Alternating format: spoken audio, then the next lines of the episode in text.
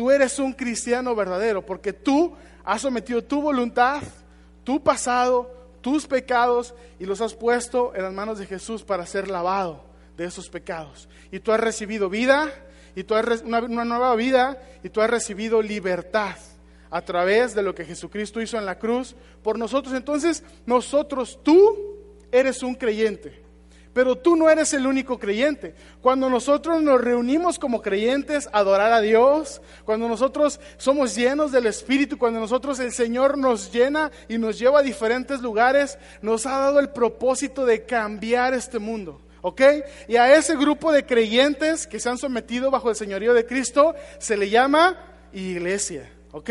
Tú y yo conformamos la iglesia. La Biblia se refiere a la iglesia y le da un lugar aún mejor, que es, que es el cuerpo de Cristo. Vamos a leer ahí en Efesios capítulo 1, versículo 22, lo que Pablo le escribe a los Efesios y les enseña acerca de esto y les dice,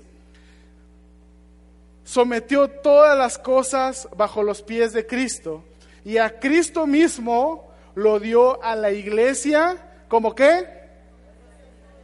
Como cabeza de todo.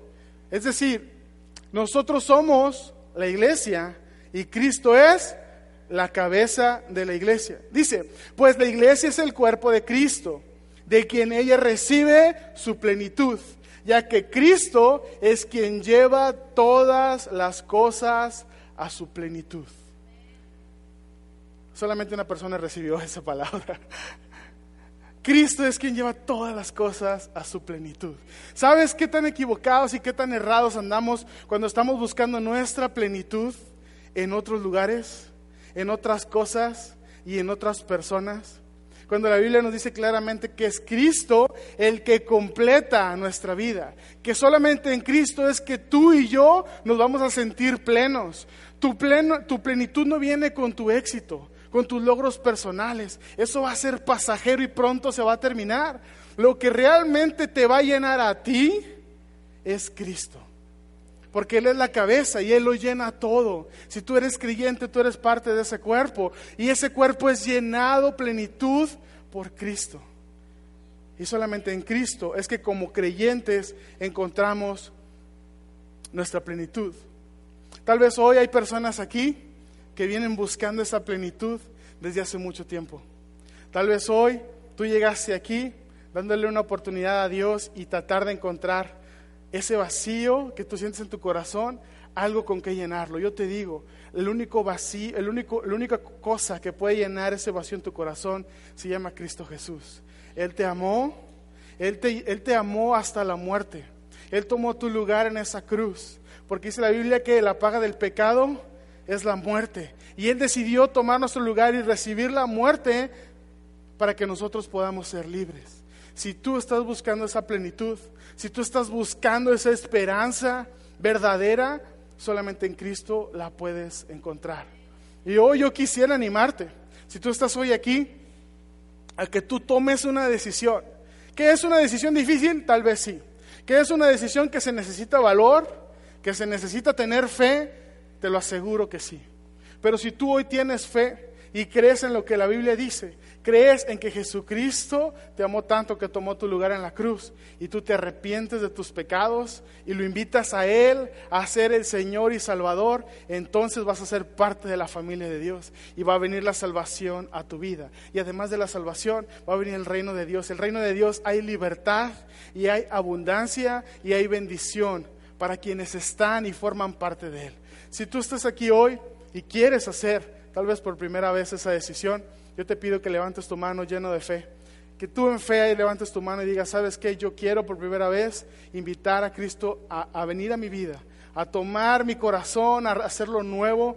Dice la Biblia que Él nos da y nos hace nuevas criaturas. Deja tu mano arriba, deja tu mano arriba. En este momento queremos tomarnos el tiempo para guiarte en una oración si tú has tomado esa decisión. Hay varias personas. Si tú ves a alguien levantando su mano, acércate por favor. Vamos a ser parte de la iglesia. Acércate por favor, pon tu mano encima de él y ayúdale a orar en este momento. ¿Sabes? Quiero guiarte en esta oración. Esta oración no tiene nada de especial si tú no, si tú no lo haces lleno de fe.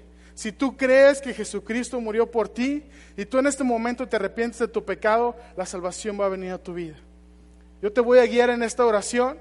Repite conmigo, lleno de fe. Vamos a orar todos, iglesia. Señor Jesucristo, te pido que entres a mi corazón, que perdones todos mis pecados. Hazme una persona nueva. A partir del día de hoy, quiero vivir para ti. Me someto a tu señorío. Sé tú el Señor de mi vida. Sé tú mi Salvador. A partir del día de hoy, me entrego a ti por completo. Te pido perdón por mis pecados y te doy gracias por el gozo, por la paz, por la libertad y por la salvación que viene a mi vida el día de hoy. En el nombre de Jesús. Amén. Le damos un fuerte aplauso a nuestros nuevos creyentes.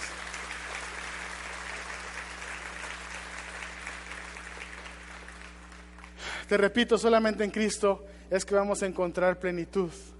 Solamente en Cristo, solamente en Él es el que podemos ser llenos por completo. No en cosas, no en personas, no en drogas, no en, no en otras cosas, no en objetos materiales, solamente en Cristo. Y mira, cuando tú eres creyente y tú has hecho de Jesucristo tu Señor, tú eres parte de esta iglesia, tú eres parte de este cuerpo. Y sabes, tú eres una persona, tú como persona, tú como creyente, eres una persona imprescindible e invaluable en el cuerpo de Cristo. Tal vez nunca alguien te lo había dicho, porque no eres miembro del montón, sino que tú eres un miembro específico del cuerpo de Cristo. Tú te puedes convertir en sus manos. Cuando tú llevas bendición a otras personas, cuando tú compartes de lo que tú tienes y llevas alimento al que no tiene, llevas abrigo al que no tiene, llevas medicinas a quienes no lo tienen, provees tú con tus manos, Él te conviertes en las manos de Cristo. ¿Cuántos aquí les gusta ser portadores de bendición? A mí me encanta ser portador de bendición. ¿Sabes por qué? Porque si yo soy portador de bendición, quiere decir que las bendiciones ya llegaron a mi vida. Muchos de nosotros estamos esperando bendiciones pero nunca las compartimos. Nunca somos las manos de Cristo para extenderlas. Y nosotros, para estar listos para extender las manos, tenemos que tener algo. Y no se trata de cantidad, se trata de tu actitud, de tu corazón, de tu espíritu, de generosidad. Tal vez tú digas, ¿sabes qué? Pastor, yo estoy aquí, pero pues yo soy de las personas que necesite recibir. Y de hecho, a mí me apoyan con una despensa al mes aquí en la iglesia. Yo no tengo mucho. ¿Cómo voy a dar si yo no tengo mucho? Pues de esa despensa que recibes, toma la harina de maíz, toma la maseca, pártela a la mitad, prepara unas gorditas, rellénalas de frijolitos, prepara cuatro gorditas y rellénalas de frijolitos. ¿A quién se le antojaron las gorditas? y compártelas con alguien que tiene hambre. ¿Sabes? Por más poco que tengas, todos tenemos la oportunidad de dar. Todos tenemos la opción de convertirnos en las manos de Cristo. Ahora, tú también puedes tener la oportunidad de convertirte en los pies de Cristo. ¿Y sabes cuándo te conviertes en los pies de Cristo? Cuando mueves tus pies, cuando le pones patitas a tu fe y vas y llegas a lugares y llevas buenas noticias del Evangelio y compartes el amor de Dios. Y tú eres enviado y tú obedientemente vas a donde Dios te ha enviado. Dios a muchos aquí los está enviando a diferentes hospitales, muchos, a muchos aquí los está enviando a diferentes casas, a predicar el Evangelio, a diferentes calles, a las plazas. Dios los está llevando a diferentes ciudades y rancherías. Y sabes, pronto vamos a estar enviando equipos incluso fuera de México y Dios está enviando a esas personas, se están convirtiendo en los pies de Cristo, llevando nuevas, buenas a todo el mundo. Dice la Biblia que son hermosos los pies de los que anuncian la paz. Y eso es lo que tú y yo podemos convertir, nosotros convertirnos en los pies de Cristo cuando somos obedientes y vamos.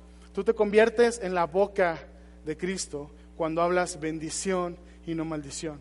Cuando tú hablas palabras de ánimo a las personas, cuando tú en vez de insultar, perdonas, en vez de responder de la misma manera, tú hablas amor y perdón, tú te conviertes en la boca de Jesús. Tú hablas bendición, tú hablas el Evangelio, tú hablas eh, esperanza a la gente, tú te estás convirtiendo en la boca de Cristo. ¿Sabes? Muchos aquí están decidiendo convertirse en el corazón de Jesús. porque ese corazón late lleno de amor por las personas, lleno de misericordia y lleno de compasión. Y como creyentes, somos una parte invaluable del cuerpo de Cristo cuando nos convertimos en un miembro activo. ¿A quién le gusta tener un miembro que no pueda mover? Imagínate que no pudieras mover tu pierna derecha. ¿De qué te serviría? Solamente te estorbaría. Entonces somos miembros para ser utilizados, para ser usados por Jesús, por Cristo, y hablar bendición, llevar bendición y ser generosos, convirtiéndonos en las manos de Cristo. Mateo capítulo 28, versículo 18 al 20, nos habla de algo muy importante, que es la gran comisión. Y sabes, hoy Amor Viviente recibe esta palabra. Hoy Amor Viviente recuerda la gran comisión. Dice ahí el versículo 18, Jesús se acercó y les dijo, Toda autoridad me ha sido dada en el cielo y en la tierra. Por tanto, ¿qué dice? Vamos a leerlo. Vayan y hagan discípulos en todas las naciones y bautícenlos en el nombre del Padre, del Hijo y del Espíritu Santo. Enséñenles a cumplir todas las cosas que les he mandado y yo estaré con ustedes todos los días hasta el fin del mundo. ¿Sabes? Jesucristo mismo dio esta encomienda a la iglesia. Y a partir de ese momento la iglesia fue enviada a dónde? A todas las naciones. La misión que nosotros tenemos como iglesia es ir a todas las naciones. Gracias a la gran comisión, amor viviente existe. Amén. Gracias a la gran comisión y que a una persona hace muchos años que está sentado aquí al frente, obedeció la gran comisión. Y sabes, no fue fácil, estoy seguro de que no fue fácil. Él tuvo que dejar su familia, tuvo que dejar su país, tuvo que dejar su cultura, tuvo que dejar su comodidad y fue a las naciones. Y gracias a la obediencia de una sola persona. Y gracias a que detrás de esa persona hubo una iglesia que lo sostuvo y que lo envió, miles y miles de personas en México han conocido el Evangelio. Y entre todos esos miles estamos tú y yo. Le damos un fuerte aplauso al Señor por la vida del pastor.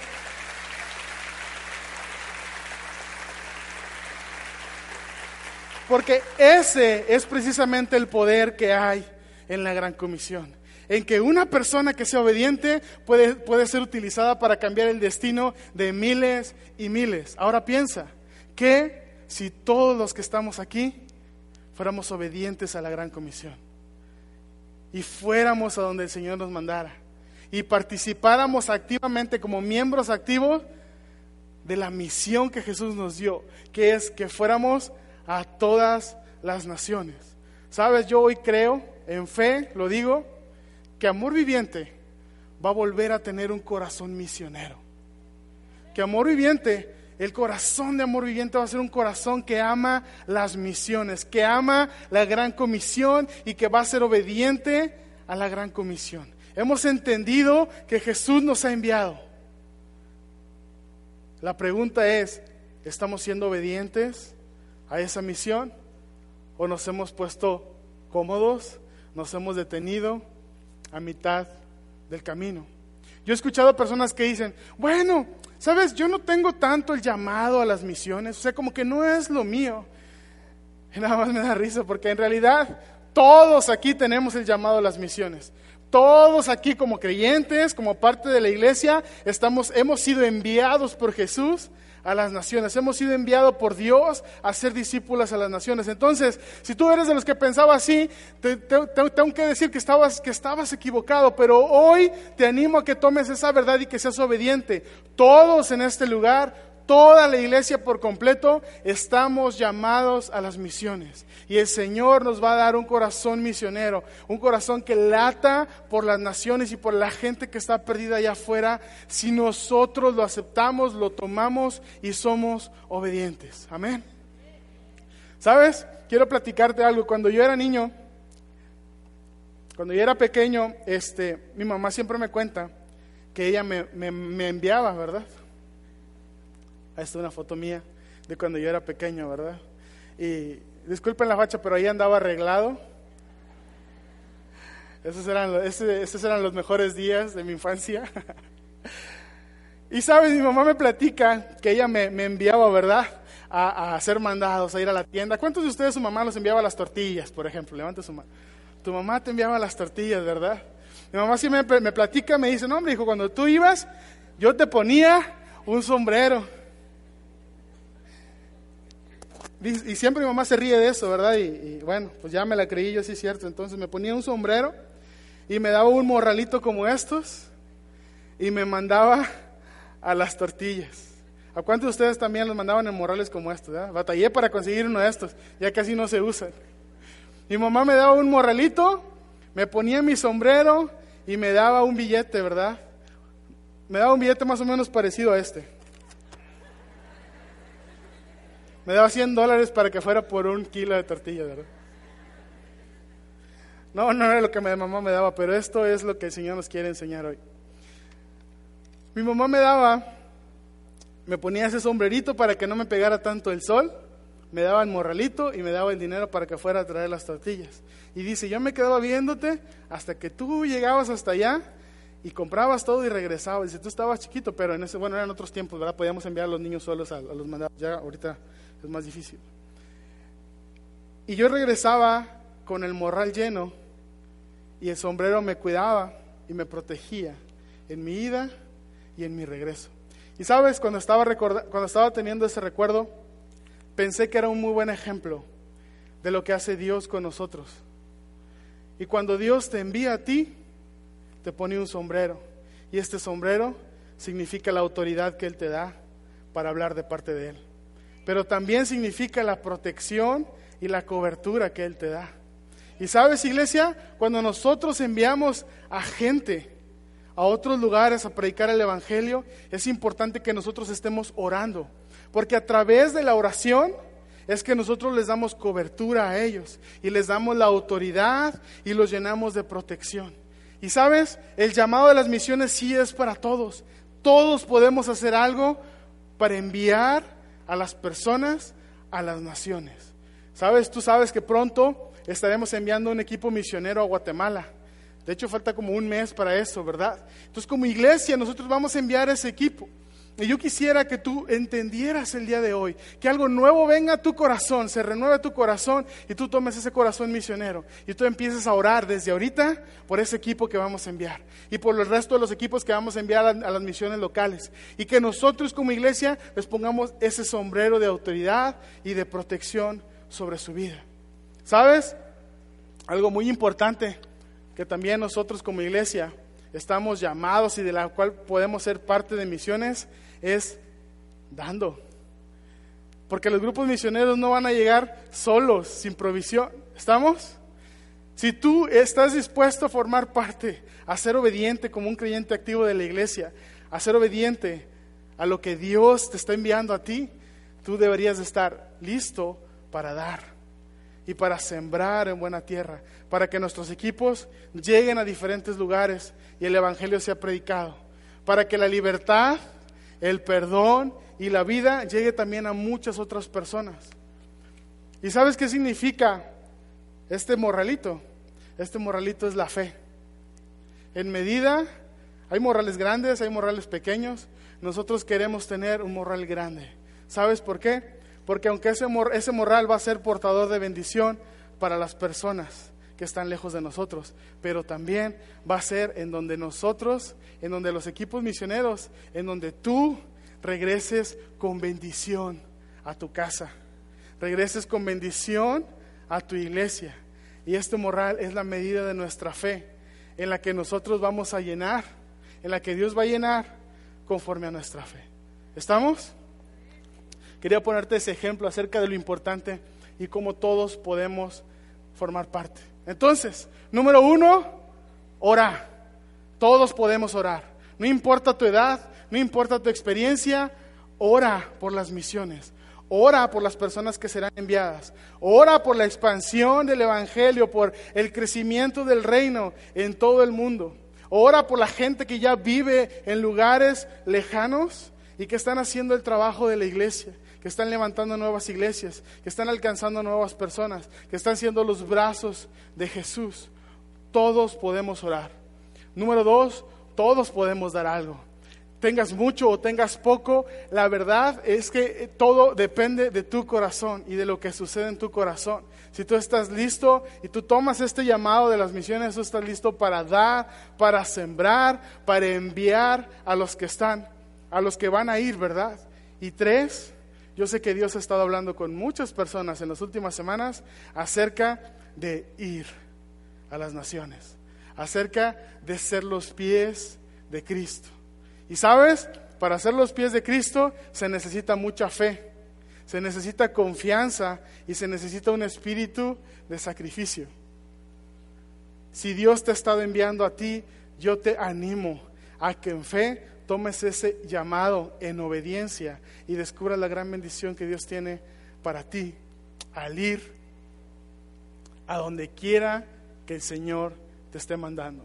Y te digo una cosa y también lo quiero decir en fe, Amor viviente no va a ser una iglesia como Tarek. Amor viviente va a ser una iglesia como Abraham. Tarek llegó a Arán y yo no sé, mira, la Biblia no especifica cuáles son las razones por las que Tarek se quedó en Arán. Posiblemente fue porque le gustó a Arán para vivir y se quedó en la comodidad. Posiblemente fue por su salud, a lo mejor, por las adversidades, los problemas que se vinieron, porque encontró oposición para continuar su viaje hasta Canaán y él decidió por cualquiera de esas razones quedarse ahí. Y adivina qué le pasó a Tarek en Arán. ¿Qué le pasó? ¿Qué dice la Biblia? Tarek murió. Se quedó a mitad del camino y ahí murió. Pero yo creo y declaro que amor viviente no va a ser como Tarek, amor viviente va a ser como Abraham. Y Abraham continuó el viaje y Dios lo envió y llegó hasta la tierra prometida y llegó hasta Canaán. Y quiero que leamos lo que dice Génesis acerca de cuando Dios envió a Abraham hasta Canaán. Dice, pero el Señor le había dicho a Abraham, Vete de tu tierra y de tu parentela, de la casa de tu padre a la tierra que te mostraré. Y yo haré de ti una gran nación. Te bendeciré, tomas esa promesa, te bendeciré y engrandeceré tu nombre y serás bendición. Bendeciré a todos los que te bendigan y bendeciré a los que te maldigan.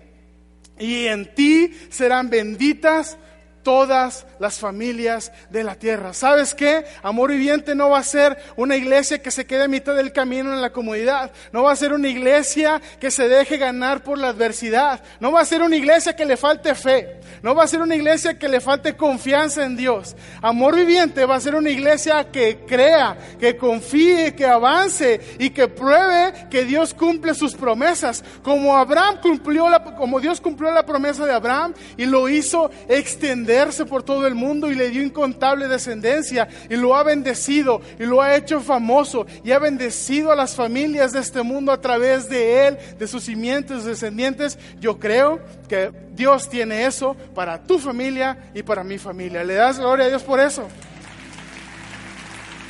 Si tú tomas esa promesa, te voy a pedir que te pongas de pie. Si tú tomas la promesa que Dios le dio a Abraham, yo te voy a pedir que te pongas de pie. Y es más, te voy a pedir que si estás con tu familia, hagan una pequeña reunioncita ahí. Hagamos esa pequeña reunión en familia. Si tú no estás con tu familia, te acuerdas, somos parte de la misma familia. Busca a alguien más y reúnete. Acércate con esa persona y hagamos pequeños grupos. La promesa de Dios es que Él bendecirá a las naciones a través de nuestra familia. La promesa de Dios es de que Él bendecirá a las familias de la tierra a través de nosotros. Y sabes, antes de terminar quiero leerte esto, que dice en Salmos 37. Yo no sé si tú, pero yo y mi familia tomamos esta promesa de parte de Dios y la hacemos nuestra y creemos y confiamos y hemos decidido ser obedientes a la gran comisión y hemos decidido estar dispuestos a ir a donde quiera que Dios nos mande. Dice el versículo 25, yo fui joven y he envejecido, pero nunca vi desamparado a un justo, ni vi a sus hijos andar mendigando pan. Yo tomo esa promesa para mí. Mis hijos nunca van a estar en necesidad. ¿Y sabes por qué? Porque mis hijos van a ver mi ejemplo, van a ver nuestro ejemplo de obediencia, van a ver nuestro ejemplo de orar siempre porque el Evangelio sea expandido, de orar siempre porque la gente, porque la iglesia envíe misioneros a todos lados, de siempre estar dispuestos a dar de lo que Él nos ha dado, a sembrar en buena tierra, a enviar a otras personas y también hemos dado, hemos tomado la decisión de ir a donde quiera que Él nos haya enviado. Y yo tomo esa promesa de que mis hijos y mis generaciones nunca van a mendigar pan, nunca van a estar en, la, situación, en la necesidad de recibir, sino siempre van a estar en la posición de dar, de sembrar, de enviar. Sus manos se van a convertir en las manos de Cristo y sus manos van a ser extendidas con generosidad a quien más lo necesita. Y sus manos van a ser llenas de bendición y sus hogares van a ser llenas de bendición y sus familias van a ser llenas de bendición porque ellos siempre van a estar dispuestos a dar, a sembrar y a ir a donde quiera que el Señor los mande. Dice, el justo es misericordioso y siempre presta. Sus hijos son para otros una bendición. Si tú tomas esa promesa de parte de Dios, levanta tu mano y dile, Señor, yo tomo esa promesa. Oremos, iglesia. Señor, yo tomo esa promesa.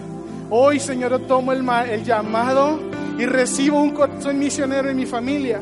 Hoy, Señor, como representante de mi familia, tal vez tus hijos no estén aquí, tal vez tus nietos no estén aquí, pero tú tienes el poder de tomar esa decisión de hacer tuyo un corazón misionero un corazón que esté dispuesto a ir, un corazón que tenga la fe suficiente para hacer lo que Dios le está pidiendo que haga, un corazón que esté dispuesto a ir a donde sea enviado, que está si no puede ir, está dispuesto a enviar a los que van a ir y está dispuesto a cubrir en oración, a dar la provisión, a enviar, a ser parte de esa gran comisión, a cumplir con el mandato de Jesucristo de hacer discípulos a las naciones. Y yo creo que Amor Viviente de hoy en adelante tiene presente esa visión, tiene presente esa gran comisión y todo lo que hacemos las familias de Amor Viviente será pensar en la gran comisión, en enviar personas a las naciones, en expandir el reino, en que la salvación se lleve a muchos lugares, en que la gracia de Dios sea desplegada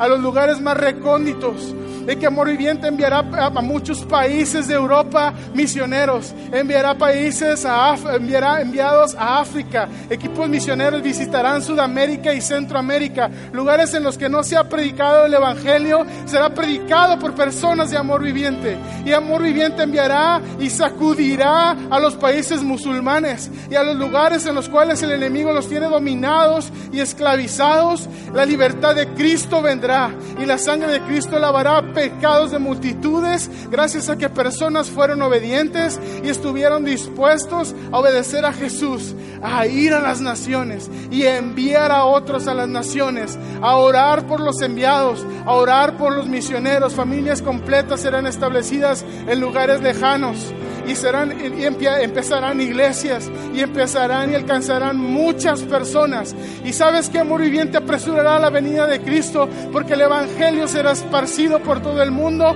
gracias a que Jesucristo, a que Dios, a que el Espíritu Santo usará las familias de amor viviente. Y ahorita no lo vemos y es difícil verlo, pero la promesa de Dios es que Él estará con nosotros todos los días, no por temporadas, no por épocas, no algunos años solamente, pero todos los días de aquí hasta el fin del mundo. Y la gloria de Dios será esparcida y su salvación y su bondad y su gracia y su libertad y miles y miles vendrán a los pies de Cristo gracias a que Amor Viviente ha tomado la decisión y ha hecho suyo un corazón misionero y ha sido obediente en ir y en enviar a su iglesia, a las naciones, a ser discípulos en el nombre de Cristo Jesús. Amén. Y sabes, iglesia, nuestras generaciones, nuestras generaciones van a ser bendecidas. Nuestros hijos no conocerán la escasez. Nuestros hijos no conocerán la falta de su presencia. Ellos crecerán acostumbrados a nuestra presencia y ellos irán